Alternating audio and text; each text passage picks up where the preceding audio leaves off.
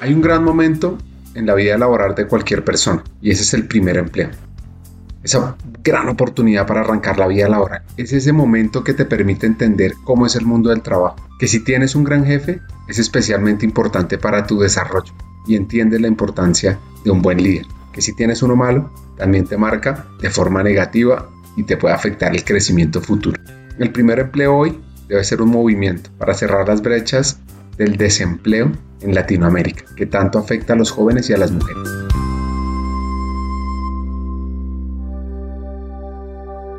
Hackers del Talento, más que un podcast, es una comunidad, una comunidad que aprende a partir de las historias de CEOs, de líderes de talento humano, de influenciadores y pensadores, donde ellos nos comparten sus aprendizajes, sus historias de vida, para que juntos humanicemos las compañías en América Latina. Disfruten el episodio.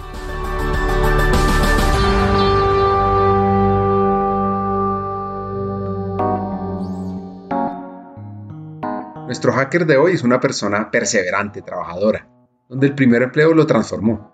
La historia de Héctor Orozco, gerente de Arcos Dorados, es decir, de McDonald's, quien lidera esta operación para Colombia y unas islas del Caribe, arranca así. Bueno, a ver, nosotros, nosotros somos de un hogar, un hogar bastante humilde. Eh, mi mamá, ella logró terminar el bachillerato, trató de empezar a estudiar para dictar clase, pero a niños de jardín.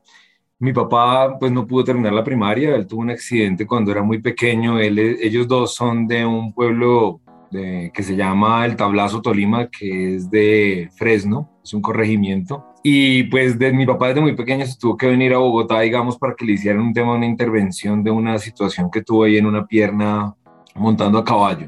Y desde ahí, pues a él le tocó empezar solo aquí en Bogotá y él adquirió una profesión, él es un arte, que es la electricidad automotriz. Entonces él se dedicó a eso pues toda su vida.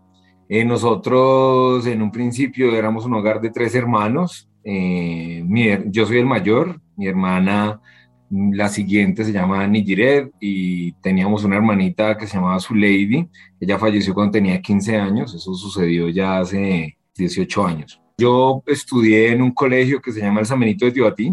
Es un colegio financiado, pues, pues, cuando yo estudié por lo menos en un 90% por el Colegio San Carlos. Nosotros teníamos que hacer el aseo del colegio y obviamente hacer varias actividades para tratar de compensar todo el tema eh, de gastos en ese colegio y nada, eso digamos un poco de, de, la infancia y del, del, núcleo familiar. Mi papá, eh, mi papá tiene siete hermanos, mi mamá tenía nueve hermanos, también uno, uno falleció hace años ya, pero pues somos, una, somos de una familia bastante numerosa y siempre acostumbrados a compartir mucho, a estar con mucha gente y bueno, es, parte de, de cómo viví yo mi infancia. Mis padres se vinieron desde muy jóvenes, se vinieron a, Bogotá.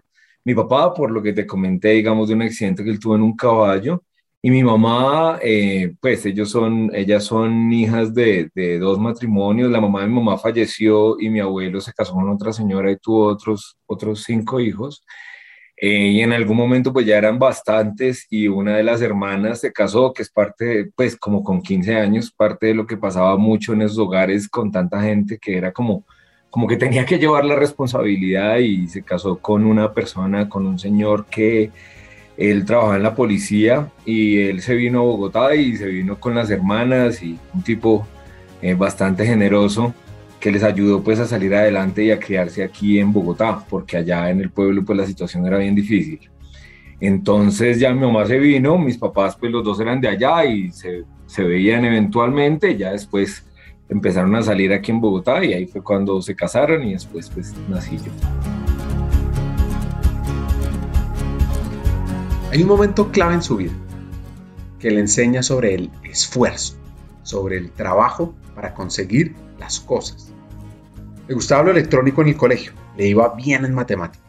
Cuando estaba en décimo en el colegio, eh, que estábamos todos, pues, con 14 años tenía yo en ese momento, estábamos todos con ganas de jugar baloncesto y empezar, en esa edad de los 14 es cuando uno ya empieza como a, subir de nivel y a entrenar más, etcétera. Y en ese momento, pues a mí empieza a gustarme mucho y empiezo a ver la NBA, obviamente todo Michael Jordan, los, los Bulls de Michael Jordan, Scottie Pippen y, y Dennis Rodman. Y quería comprarme unos tenis, y quería comprarme unos tenis que vi, pero mi papá no tenía cómo comprar los tenis que yo quería. Entonces me dijo, no, pues yo no te puedo comprar esos tenis, o sea, te doy lo que vale los que yo te puedo comprar y tú pagas el resto. Le dije, pero yo de dónde? Me dijo, pues trabajé, papá, porque entonces resulta que mis tías trabajaban en el Carmel Club Campestre y ellas me ayudaron a entrar ahí como cadí de tenis. Entonces yo empecé a, a trabajar ahí como cadí de tenis, ahorrando y tal.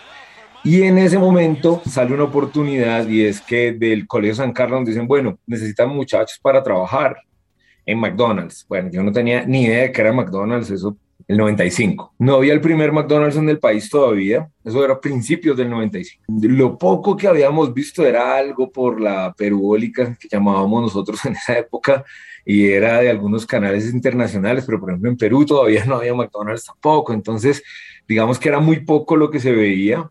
Entonces no, no entendía qué era, pero fue un señor, eh, Juan Pablo Dávila, que era el gerente de recursos humanos en esa época, y dijo, bueno, hay una opción de trabajo para jóvenes ¿quién quiere trabajar? Pues nos presentamos todos, pues obviamente el colegio nos presentamos un montón y algunas cosas particulares, yo pues nada, yo primero que todo, em, cuando fui a ir a la entrevista, mi papá me dice, bueno, ¿ya está listo para la entrevista? Le dije, no, pues, pues ¿cómo así que sí listo? Pues no sé, ¿qué voy a hacer? Entonces me dijo, bueno, vamos a hacer un simulacro aquí usted y yo. Le dije, listo. Entonces me dice, bueno, ¿usted qué sabe hacer? Pues imagínate preguntarle a un niño de 14 años, ¿usted qué sabe hacer? Pues pues nada, pues yo qué voy a saber hacer. Entonces digo, si a usted le preguntan eso, usted diga que usted sabe hacer caso.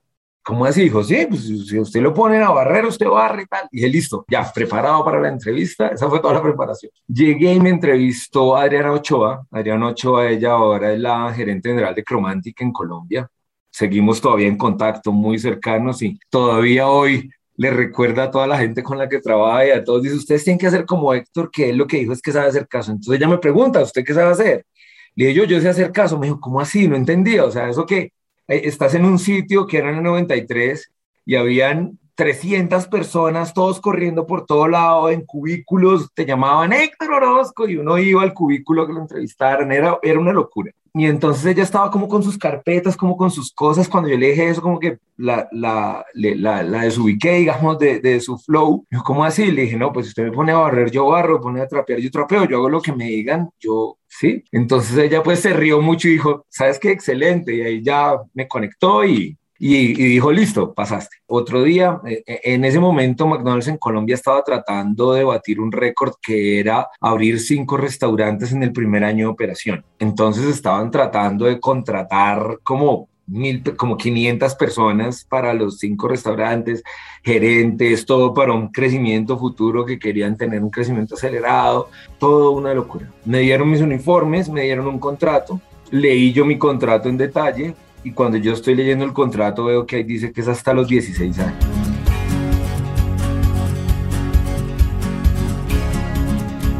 Pues entonces le dicen que no lo pueden contratar porque tiene 14 años y solo se puede desde los 16 años. Lo que pasa es que Héctor tiene una fuerza interna, tiene ganas y no va a dejar que los obstáculos lo venzan. Pues yo ya con uniformes, ya más emocionado que cualquier cosa, me puse a llorar un señor por allá en el fondo llegó y vio y dijo, ¿qué le pasó de pelado? Dijo, no, pues que tiene 14 años, Bernardo. Se llama Bernardo Álvarez. Ahora es el administrador del búnker de la fiscalía. También seguimos en contacto y muy cercanos. Y dijo, ¿y qué pasa? Dijo, no, pues que con 14 años es un problema. Eso hay que ir a la casa del menor trabajador y tiene que ir un representante legal y tiene que explicar por qué quiere contratar a alguien de 14 años. Y los papás tienen que explicar por qué lo quieren dar trabajar y él tiene que contar, no, mejor dicho. Dijo, no, pero yo le voy a ayudar a ese pelado. Entonces, me dijo, tranquilo que yo te voy a ayudar, no te pongas así, tú vas a entrar. Fuimos a la casa del menor trabajador, todos explicando por qué y tal, todo un día perdido ahí en esa, en esa locura que había, imagínate que una persona le dedique a un día completo eh, es algo que todavía merece mi admiración y respeto porque uno muchas veces no, no, no lo hace, pero él lo hizo y, y, lo hizo por el tipo de persona que es, porque es una persona muy generosa. Y finalmente me contrataron con un millón de restricciones. Yo iba a entrar a trabajar al Andino, digamos, como mi local base, pero como yo tenía que estudiar, entonces no alcanzaba a entrenarme, que era un entrenamiento simulado entre semana. Yo entré en el Andino, digamos que no había ningún otro restaurante abierto, yo entré, recién se abrió el restaurante y me entrené ahí y fui al restaurante Cafán Floresta, que fue el restaurante, digamos, en donde yo estuve la mayor cantidad del tiempo. Eso, eso ahí conectando varias cosas llegué hasta ahí. Era una locura total. Imagínate que nosotros estábamos adentro, pues a mí inicialmente me enseñaron, me dijeron, bueno, primer día de trabajo, entonces me dicen, bueno, ¿usted qué sabe hacer? Y yo, no, pues yo, mi primer día, va para el lobby. Y yo, listo. Entonces me fui, busqué un compañero y le dije, venga, ¿qué es el lobby? Yo no sé qué es el lobby. Entonces me dijo, ¿qué, pasó? Le dije, no, pues que me mandaron que para el lobby, pero yo no sé. Le dijo, no, es allá afuera del comedor. ¿Y qué hay que hacer allá? Barrer, trapear, limpiar las mesas. Le dije, listo. Entonces yo allá todo el día, tal. Segundo día me dijeron, bueno, ¿usted qué sabe hacer? Y yo, yo, ayer estuve en lobby. Listo, va para lobby. Entonces el segundo día otra vez para lobby. Y al otro fin de semana, eran dos fines de semana mi entrenamiento. Entonces al tercer día me dicen, bueno, ¿usted qué sabe hacer? Y yo, pues estuve el fin de semana pasado en lobby, va para lobby. Y entonces el cuarto día yo ya cansaba el lobby, entonces me dijo, ¿usted qué sabe hacer? Y yo, ah, yo caja. Y entonces me dijeron, bueno, va para la caja. y entonces eh, yo dije caja porque había un compañero también que ya me había explicado. Yo le dije, venga, yo estoy cansado del lobby, enséñeme. Y él me enseñó, entonces yo ahí ese día ahí medio, medio aprendí ahí como, como todos nuevos eh, y ya ese día me tocó en caja. Entonces sí, pero eso era una locura. Tú, yo me acuerdo que uno llegaba a turno y estaba lleno y se iba de turno y estaba lleno. O sea, yo nunca vi el restaurante desocupado sin fila en, en esos días de entrenamiento, jamás. Siempre no había, o sea, siempre se paraba un cliente y uno tenía que limpiar rápido la mesa porque había otro detrás de esa mesa. O sea, yo, yo no recuerdo haber visto el restaurante desocupado, era una locura. Realmente era una locura. Recuerdo siendo muy joven, viendo con mis papás al Andino, hacer fila casi por dos horas para entrar a McDonald's. Ahora, recuerden cómo pensó la historia. Con los famosos tenis para jugar básquet. No, pues finalmente los compré después de mucho trabajo. Después de, pues al principio, como te digo, empecé como Caddy, pero ahí no duré como un mes mientras estuve en el proceso de entrevistas y todo, eso no duré nada ahí, pero ya después de McDonald's, pues yo me acuerdo que nos pagaban en ese momento, en el 95, nos pagaban la hora mil pesos, era, era muy bueno.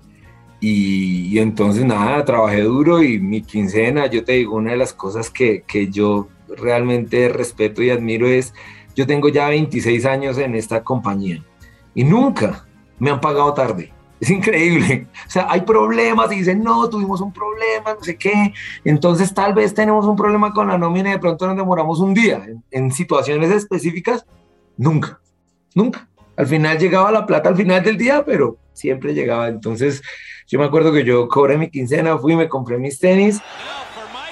Eh, pero la particularidad o algo, algo, pues, un poco paradójico es que compré los tenis, pero ya no podía jugar porque entre semana estudiaba y el fin de semana trabajaba y yo trabajaba era en el día, porque por tener 14 años yo no podía trabajar después de las 4 de la tarde, ni alzar nada de más de 12 kilos, ni estar cerca a sitios de altas temperaturas, ni hacer, o sea, eran más las cosas que no podía hacer que las que podía hacer. Pero entonces ahí me, me, me compré los tenis, pero me alejé del baloncesto, jugaba entre semana, pero no, no entrenaba pues como, como hubiera querido.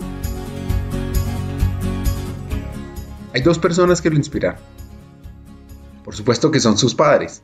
Sí, claro, mi papá, mi papá, como te digo, él, no tuvo el chance de terminar, digamos, ni la primaria, pero él igual siempre fue una persona pues que primero aprendió el arte, digamos, de la electricidad automotriz y después él autodidacta un poco, se compró un par de enciclopedias de administración, eh, porque como ya el negocio era de él, él tenía un taller entonces ya ahí él empezó a aplicar cosas de esas, siempre leyó mucho. Eh, si papá hubiera tenido, hubiera tenido, digamos, más opciones, yo estoy seguro que hubiera, hubiera podido hacer muchas cosas más que él hubiera querido hacer.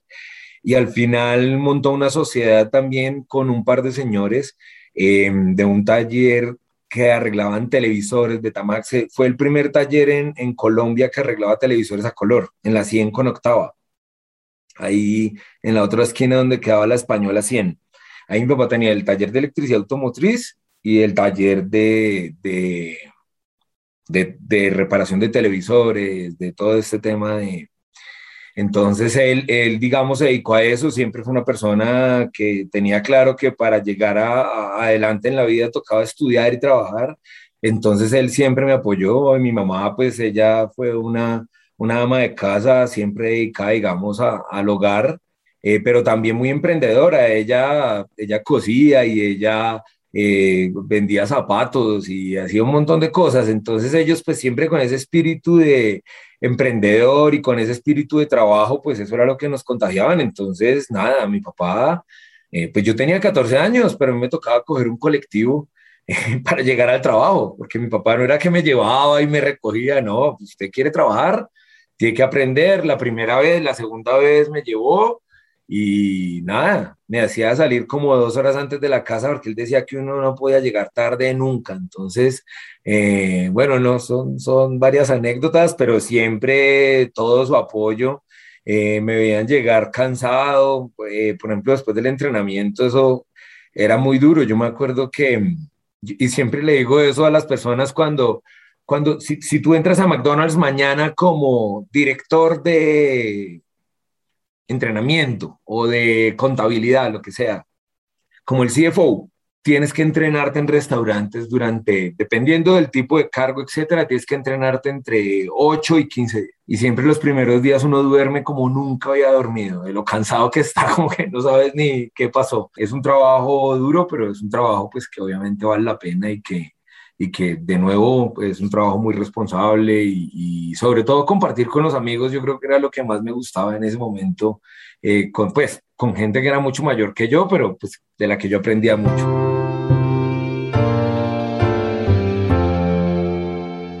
Siguiendo la historia, Héctor por fin cumple los 16 años y debe comenzar a estudiar a ver, yo completo los 15 años en, en, ese mismo año, en el 95, yo cumplo los 15 porque yo soy del 80. Me graduó en realidad con 16 años, o sea, cumplí 16 en octubre, al mes me graduó y ahí pues tenía el dilema este de la libreta militar, teniendo 16 años recién cumplidos. Yo me presenté a la Nacional a estudiar ingeniería de sistemas. En ese momento nos presentamos 3.000 personas para 100 cupos entonces, más o menos en mi casa dijeron, bueno, si pasas, pues entras a estudiar y si no, pues, pues toca ir al ejército. Yo en ese momento, la verdad, quería irme porque mis amigos todos iban, entonces, pues, no sé, me parecía divertido, no, no, no sé qué era lo divertido que le veía, pero me parecía divertido. Eh, pero bueno, nada, como yo paso en la Nacional, al final voy a, a una de las entrevistas ahí en, el, en la pues a uno de los exámenes médicos y todo lo que le hacían a uno en la 100 con séptima, ahí al lado, de, al lado del negocio de mi papá, como a dos cuadras. Y ahí me preguntan y yo les dije, no, pues yo acabo de pasar a la universidad y pues yo lo que quisiera es estudiar y entonces me dijeron, bueno, listo. Y me dijeron, dale, ya, pasaste y reclama tu, tu libreta militar más o menos por ventanilla y empecé a estudiar ingeniería de sistemas. Así que por la misma época de los Olímpicos de Atlanta 96, la misma época en la que el príncipe Carlos se separa de la princesa Diana, cuando sale el Nintendo 64 y en el cine estaban películas como El Día de la Independencia o Jerry Maguire, pues llega la historia de Héctor. Y la pregunta es, ¿entro a la universidad y renuncio a McDonald's? No, lo que pasa es que ya en ese momento ya no era una opción. Primero a mí pues me gustaba harto mi trabajo y segundo, pues la verdad yo tenía que ayudarme en la, pues, la universidad. Yo pagaba muy poquito de pensión, de, matrícula en ese momento, creo que eran como 45 mil pesos. Creo que era lo que yo tenía que pagar hace 20, 20 años, puede ser. 25, sí, hace 25 años pero yo tenía que ayudarme con los transportes, con las fotocopias, eh, plata para el almuerzo y con todas esas cosas. Entonces, pues yo no podía dejar de trabajar. Yo, y, de nuevo, ya estaba, pues me gustaba y me gustaba sobre todo pues tener mi platica, porque eso ya es otra cosa, ¿no? Ya uno manejar su plata y tener su, un poco más de autonomía para hacer cosas. Eh, pues para invitar a la novia a cine, para cosas que, que uno le tocaría pedirle al papá, a mí gracias a Dios no, no me tocó.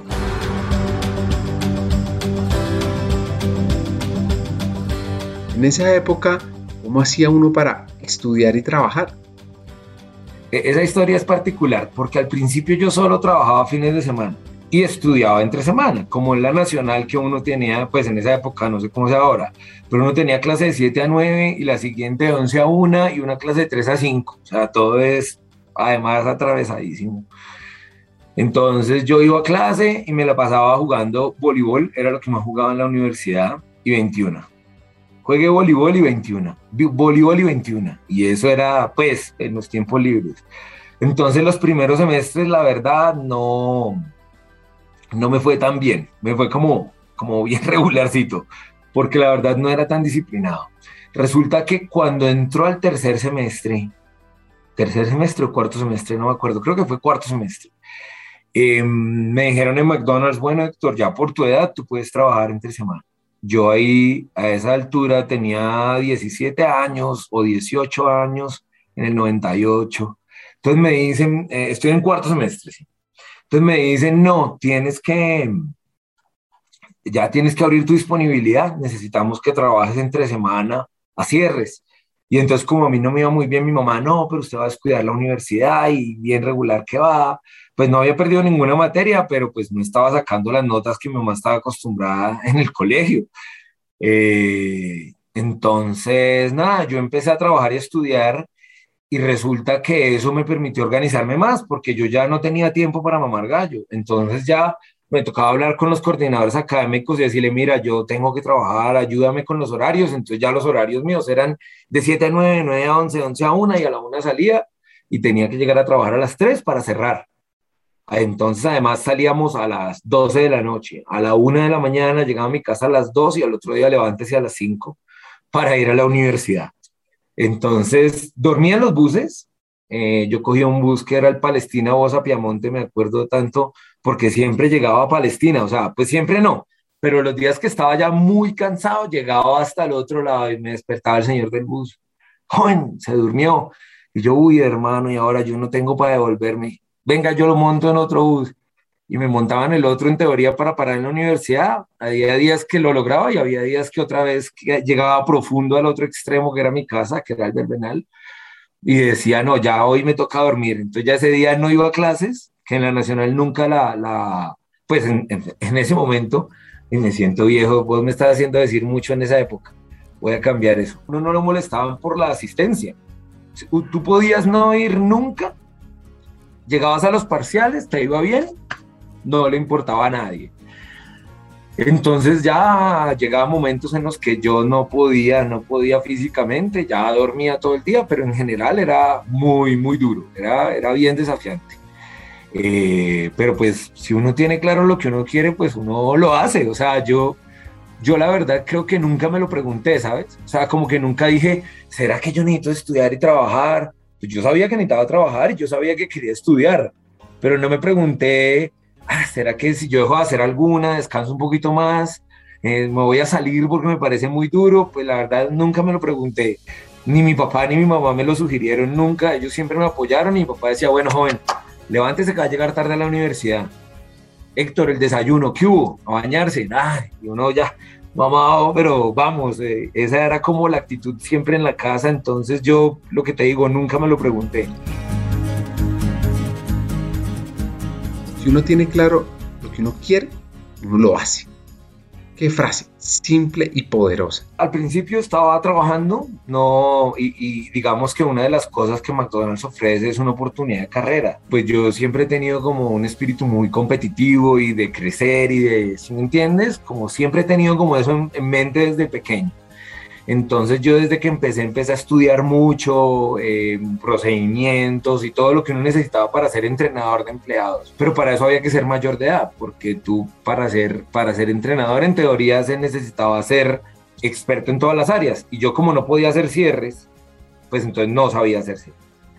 Resulta que salió un concurso que fue el concurso nacional de servicio, primer concurso de servicio que hacían. Y yo me inscribí con un amigo, Rafa, ingeniero medioambiental, creo, de petróleos, ahora también me hablo con él a veces. Y me inscribí con él al concurso nacional de servicio y nos ganamos el concurso, pero resulta que antes del concurso nosotros hablamos con nuestro consultor de operaciones, que era Bernardo Álvarez, que es la persona que a mí me dejó entrar, y le dije, bueno, Bernardo, si yo me gano este concurso, tú me asciendes a entrenador, nos asciendes a los dos. Héctor, pero tú eres menor de edad. Le dije, pues sí, pero si yo gano el concurso, usted queda muy bien, hermano. entonces dijo, bueno, listo, hágale, chino. Y me gané el concurso y me ascendieron de 17 años, sin tener que cerrar, pero pues hacía todas mis labores y entrenaba a, a los empleados. Entonces, siempre tuve esa mentalidad, pero en la universidad igual tenía que irme bien. Cuando empecé a estudiar y trabajar, empezó a irme mejor en la universidad, que eso de pronto fue lo que no te dije ahorita, porque como ya no tenía tiempo para mamar gallo, cuando tenía un hueco, cuando tenía un espacio, leía, estudiaba, me iba con los amigos. El profesor, un profesor decía, bueno, tienen que hacer estos cinco ejercicios de la física de Tipler, me acuerdo tanto que esa, esa física uno me dio durísimo, la pasé raspandísimo, como con 3-3. Entonces, tienen que hacer estos cinco ejercicios para dentro de 15 días terminaba la clase y yo iba con el profesor y le decía, profesor, mire, yo empecé a hacer este ejercicio, me decía, pero eso es para dentro de 15 días. Le decía, pues yo no puedo perder tiempo, yo estudio y trabajo, entonces yo, yo no puedo. Y entonces los profesores pues ahí se apiadaban un poquito de mí, me ayudaban. La verdad, siempre conseguí como un espíritu colaborador en la universidad en ese sentido, pues de, de ver que uno quería estudiar y trabajar. Entonces me empezó a ir mejor en la universidad, al final yo termino la universidad con un promedio de cuatro, de barriga cuatro, o sea, así. Pero si me hubiera imaginado los primeros semestres hubiera pasado ese. Pero termino la universidad con un muy buen promedio, que para el nacional igual ese es un muy buen promedio.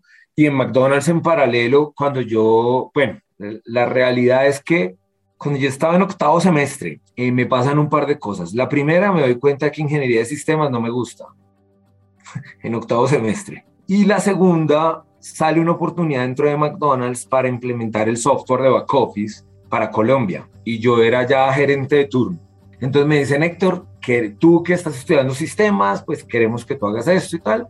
La verdad, eso era algo básico. Fue la primera vez que salí del país. Fui a, fui a Buenos Aires con McDonald's. La pasé genial, pues lastimosamente estaban en el inicio del corralito, eh, donde estaba el dólar uno a uno con el peso argentino y cuando yo fui estaba 4 a 1, pero fue como en muy poco tiempo, haz de cuenta que el dólar pasa, bueno, aquí nos ha pasado, pero peor, o sea, es como el 2014 que estaba en 1800, pero que a los seis meses esté en 7200.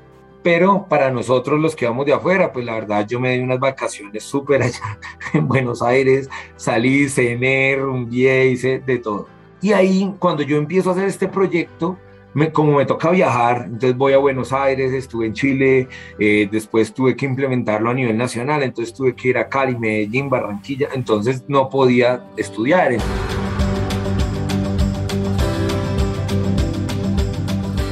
Yo no puedo perder tiempo, siempre busco adelantar. Un nuevo hack que necesito que anoten en su libreta o en su Evernote. Pero, pero, pero, Héctor debió aplazar semestre, no una, ni dos, sino tres veces, a tal punto que en realidad en la tercera me dijeron ya no puedes aplazar más, entonces dejé como on hold la universidad y en McDonald's empecé a dedicarme, digamos, ahí le di mucha más prioridad y empezó pues a irme la verdad bastante bien dentro de McDonald's. Pero dejé la universidad ahí, sin terminar. Y mi mamá todos los días, y usted no va a terminar la universidad, y usted no va a terminar la universidad. Me casé en el 2007 y en el 2008, sí, en el 2008, mi esposa queda embarazada de nuestro primer hijo, que es Jerónimo. Y ella embarazada me decía, Héctor, ¿y tú qué le vas a decir a tu hijo cuando te diga que quiere estudiar? Si tú no terminaste la universidad. Entonces ya era mi mamá y mi esposa y mi papá, entonces todo el mundo. Entonces yo, bueno, listo. Ah, y yo con eso en la mente, yo dije, no, eso en la universidad, eso es una galleta, eso va a ser un complique. Fui un día a trabajar al, restaurante, yo en ese momento ya era consultor de operaciones, ahí ya me pasé como 10 cargos, que fui crew entrenador, gerente de área, gerente de turno, segundo asistente, primer asistente, primero encargado de restaurante, gerente general, coordinador de entrenamiento, coordinador de operaciones y consultor de operaciones. Y ahí siendo consultor de operaciones estaba trabajando en el McDonald's del aeropuerto y yo veo una señora con una niña y yo, ay, yo la conozco a ella. Ella era profesora de la universidad, yo, ingeniera Cangrejo, se llamaba Denis Cangrejo. Ingeniera Cangrejo, ¿cómo me le ha ido? Héctor, ¿cómo estás? Bien, ingeniera, ¿y usted qué tal? Venga, ¿qué, qué se les ofrecen? ¿Qué les puedo ayudar? Yo, ¿tú sigues trabajando acá? Sí, claro, yo sigo acá. ¿Y te graduaste? Le dije, no, ingeniera, no. No me he graduado y pues yo sí me quiero graduar. Me dijo, yo estoy ahora de coordinadora académica de ingeniería de sistemas y yo, uy, Dios mío, me apareció la Virgen.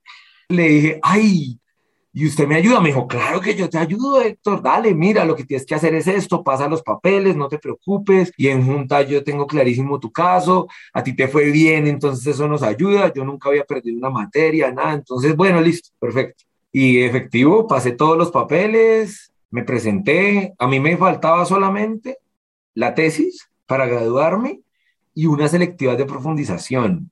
Las selectivas de profundización las validé como con, con un trabajo, con lo que hice de McDonald's de la implementación del back office, con una práctica, que esa era una opción. Entonces validé eso, eh, empecé a hacer mi tesis, que la hice también en McDonald's, que fue eh, la implementación de una red MPLS para domicilios. Cuando empezamos con los domicilios montamos una red MPLS para traer las llamadas telefónicas de las ciudades, todo el tema de eso fue mi tesis, ella fue mi directora de tesis, después tuve que validar inglés y hacer el ECAES, y ahí ya terminé la universidad, me demoré un poquito porque entonces que tocaba validar primero para hacer el ECAES y entonces todo es tiempo, bueno, al final con muchísimo sacrificio, sobre todo mi esposa ya estaba embarazada del segundo hijo cuando, cuando yo todavía no me había graduado, ya después la ceremonia de graduación y en la ceremonia de graduación me toca preciso los 150 años de la Facultad de Ingeniería en Colombia y en esa ceremonia nos entregan el diploma a Juan Manuel Santos, que yo siempre he contado con, con suerte, que es cuando la, la preparación de la oportunidad se juntan. Y preciso me toca en tremenda ceremonia en Corferia de la graduación, eso fue genial, un recuerdo muy bonito. Y ahí me graduó como en el 2011 de la universidad, después de haber entrado en el 96.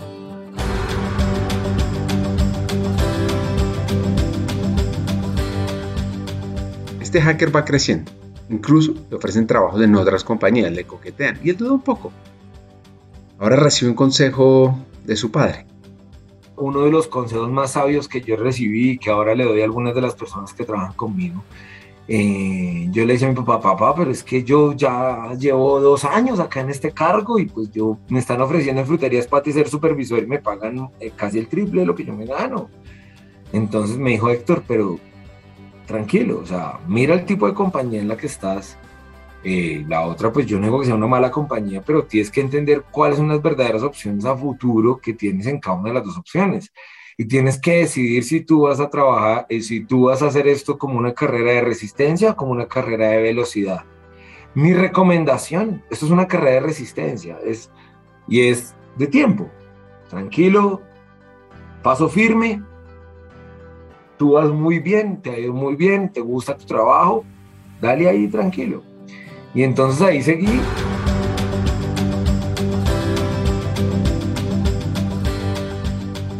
Así que estuvo en Cali, en Venezuela, implementando todo el modelo de domicilios. Fue rector de la Universidad Corporativa de McDonald's en Brasil, que por cierto es uno de esos buenos lugares para aprender de cómo montar modelos de aprendizaje dentro de las compañías. Ahora, en toda esa carrera ha tenido varios retos. Mira, profesionalmente y por momentos diferentes y, desafíos diferentes. Profesionalmente, ascender a entrenador fue uno de los más duros, fue uno de los más difíciles porque por la edad y porque había mucha competencia en ese momento. Entonces era, era duro eh, y ese me enseñó mucho a, a, ser constante y sobre todo que si uno se pone una meta, pues uno tiene que ir fiel y firme ahí tener persistencia. Eh, tener persistencia.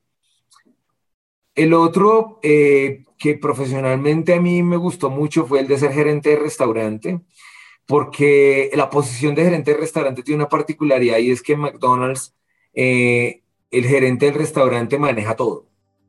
¿Sí? Entonces tú cuando eres gerente de un restaurante, Tú eres el que, el que coordina todo el tema de la contratación de tu gente, tú te aseguras de entrenarlos, tú haces los pedidos de tu restaurante, tú haces la programación de los crew que trabajan en tu restaurante, tú verificas que el restaurante esté limpio, que cuente con todas las características de calidad y de seguridad en la comida, que el servicio sea bueno, eh, haces de todo, o sea, todo es responsabilidad tuya, que el mantenimiento esté bien, haces las inversiones, tienes unos presupuestos, entonces es, es, es bien desafiante eh, cuando tú estás en otras posiciones, tú como que haces tu trabajo, pero pues el gerente es el que responde. Entonces eso es duro. Ese fue, el, digamos, profesionalmente uno de los pasos duros. Y el otro fue como consultor de operaciones, porque, porque una de las cosas que te pasan ahí es que eh, tú manejas un pasas de manejar un restaurante a manejar ocho restaurantes y entonces tú quieres tratar de controlar todo y eso pues no, no es fácil. Entonces ese fue otro de los grandes aprendizajes.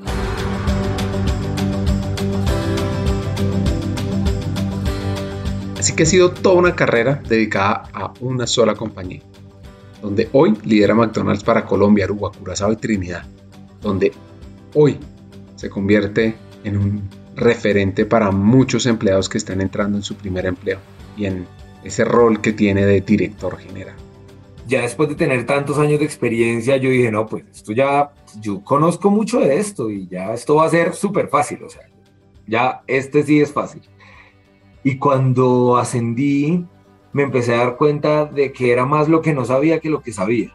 Y entonces ahí la verdad he contado con un equipo excelente, un equipo excelente de profesionales en cada una de las áreas, en donde yo ahora lo que entiendo, digamos, como, como mi trabajo es primero resolverles las barreras que se les presenten, ayudarles en las cosas que tengan. Segundo, motivarlos e inspirarlos a que hagan lo mejor que ellos puedan hacer y confiar mucho en todos porque la verdad son tremendos profesionales y, la verdad ahora el trabajo en equipo para nosotros pues es súper clave que es confiar en, la, en, el profesionalismo, en la calidad y, obviamente en las capacidades que tiene cada uno de ellos. Entonces esos son como los aprendizajes de cada una de las, de las posiciones. A medida que uno va avanzando y va asumiendo diferentes cargos, aumentan los retos. Hoy, ¿cuál es el reto que enfrenta Héctor Orozco? Pues mira, mi reto hoy a nivel personal y profesional obviamente es aprender muy bien mi posición, hacer las cosas muy bien y, y seguir preparándome. Yo en este momento estoy haciendo un MBA en la Universidad de Miami, entonces lo que quiero es poder terminar mi MBA y seguir aprendiendo eh, y estar preparado para una próxima posición. Ojalá que, cuando se dé la oportunidad, estar preparado para poder adoptarla. Em, y como, como persona, digamos, como persona, como profesional, como colombiano, uno de los retos más importantes para mí es seguir eh, incentivando desde mi compañía, desde mi posición y desde todo lo que yo pueda hacer al empleo formal. Yo la verdad, eh, te digo Ricardo, eh, la oportunidad que yo tuve es una oportunidad que cambió mi vida, ¿me entiendes? O sea, yo pues no, no sé dónde estaría si no hubiera entrado a una empresa formal a tener un primer empleo formal, ¿me entiendes? De nuevo, yo fui calle de tenis y si hubiera seguido ahí no sé dónde estaría hoy. Esa era como por donde yo estaba yendo, ¿me entiendes? Eh, y, y, de nuevo, hoy en día agradezco esa primera oportunidad de un empleo formal. Entonces, mi convicción y ojalá lo que yo quiero eh, desde el fondo de mi corazón, entendiendo obviamente las problemáticas que tenemos del porcentaje de jóvenes que no están ni estudiando ni trabajando, que son 34%, eh, que en la pandemia el 80% de los jóvenes tuvo un impacto, digamos, en todo lo que tiene que ver con, eh, con su estudio, el 90% impactada sus posibilidades y sus opciones de trabajo, pues realmente yo creo que nuestro compromiso, mi compromiso como persona, como líder de una organización como McDonald's, como Arco Dorados en Colombia, eh, como compañero de otra gente, es que todo el mundo se incentive a generar primeras oportunidades de empleo para los jóvenes. E, ese, digamos, es como mi mayor reto y ojalá pueda inspirar cada vez a más empresarios, a más empresarios chiquitos y grandes a dar empleo formal, que yo creo que, yo creo que eso nos ayudaría muchísimo como país y como sociedad. En el lado A conocimos la historia de vida de un super hacker que desde muy joven con un gran sueño en mente fue creciendo. Hay varios hacks que nos dejan. 1. Yo no puedo perder tiempo, debo adelantar. 2. Tener claro las metas y los sueños. Y 3. El poder de las buenas relaciones, dejar siempre una buena impresión en la gente. En el lado B conversaremos sobre lo que les sirvió para que en esos 26 años llegara a ese cargo en el que estaba impactando a miles de empleados. Conversaremos sobre la importancia del primer empleo, la importancia de los líderes de talento humano en la empleabilidad y mucho más.